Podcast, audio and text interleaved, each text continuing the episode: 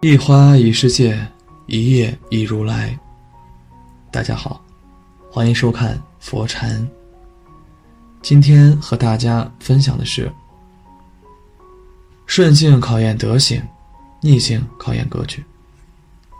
听过一个锅底法则：人生好比一口大锅，当你走到锅底时，只要肯努力，无论哪个方向都是向上。生活起起伏伏，高潮和低谷一直交替出现。或许你觉得前路迷茫，或许你感觉压力重重。但越是低谷处，越是困难时，越要迎难而上。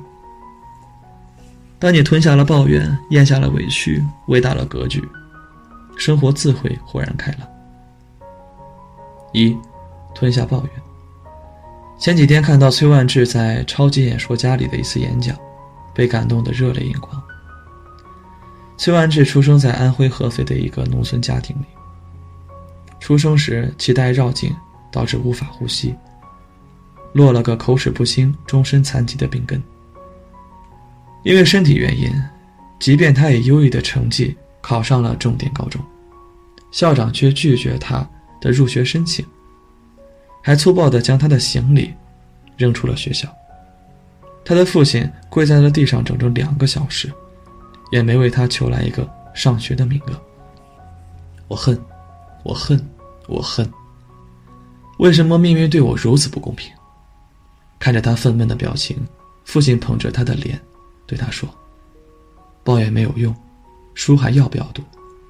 回家吧，一切靠自己。”在家发奋自学三年，崔万志顺利考上大学。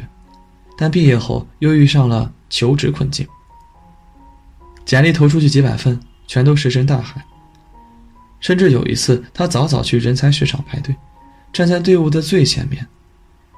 负责招聘的主管见到他，第一句话就是：“让开，别挡着后面的人。”那天冷风吹在他的脸上，格外刺痛。他耳边又响起了父亲的那句话：“抱怨没有用，一切靠自己。”他下定决心，放下所有的沮丧和顾虑，开始创业。从摆地摊开始，最后成立了自己的电商公司。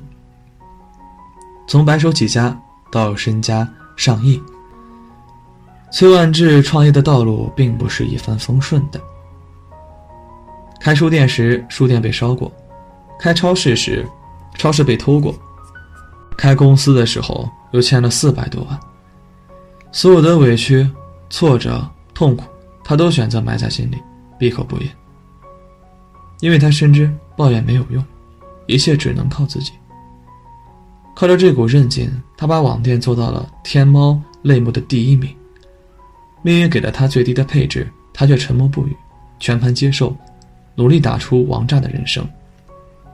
陆小曼在《随着日子往前走》里写道：“这个世界上没有不带伤的人。”无论什么时候，你都要相信，真正治愈自己的只有自己。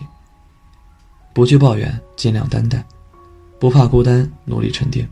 这个世界不会因为你的哀嚎就对你手下留情，更不会有人心疼你的遭遇就帮你摆平一切。身处低谷时，不要打扰任何人，把痛藏好，把嘴闭上。要记住，小孩子才会到处诉苦，成年人。得学会自己扛。二，咽下委屈。你有没有类似的经历？工作不顺心，失眠到半夜，在朋友圈编辑了一大段牢骚话，最后却一个字一个字的删除了。感情遇到考验，由于再三拨通了朋友的电话，脱口而出的却是离题万里的日常寒暄。因为你明白，人与人之间的悲欢并不相同。发生在你身上的事故，别人听来的只是个故事。成年人的世界都是在各自的苦海里求渡，你的苦痛，别人或许可以理解，但永远无法感同身受。与其扒开自己的伤口，呼天抢地的诉说自己的不幸，不如咬牙咽下委屈，低头默默前行。民国时期，上海滩有个很出名的西小姐，晚清首富盛宣怀的七小姐盛爱一。盛爱一是名副其实含着金汤匙出生的富二代，前半生可谓是风光无限，从小家境优渥，还被誉为民国十大才女之一。然而风云变化的时代，她的人生的下半场，却如过山车的后半段，笔直的走了下坡路。因为政治原因，她的丈夫子女被批斗，家产被没收。她也被人从别墅里赶了出来，住进了一个汽车间。汽车间对面是菜市场，旁边是化粪池，臭气熏天。昔日住的豪华大别墅，有佣人照顾饮食起居，如今睡着硬板床，还得去扫马路。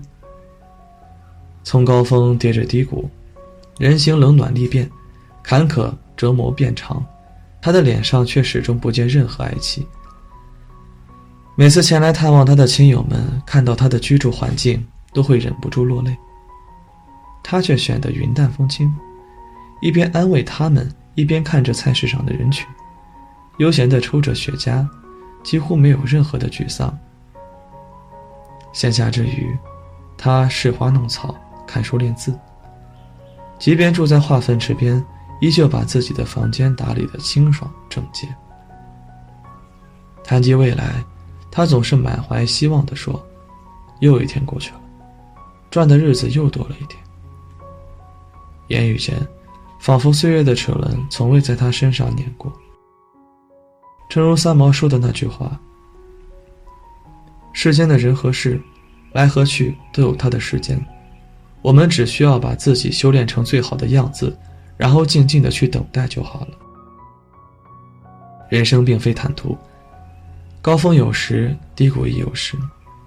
把情绪调整好，把委屈放一放，心怀希望，沉稳度日，用力生活。只要沉得住气，咽得下痛，扛得住难，总有拨云见日时。人生风雨无数，愿你苦而不言。痛而不语。等你熬过这段苦寒的日子，一定会迎来春日的暖阳。三，伟大格局。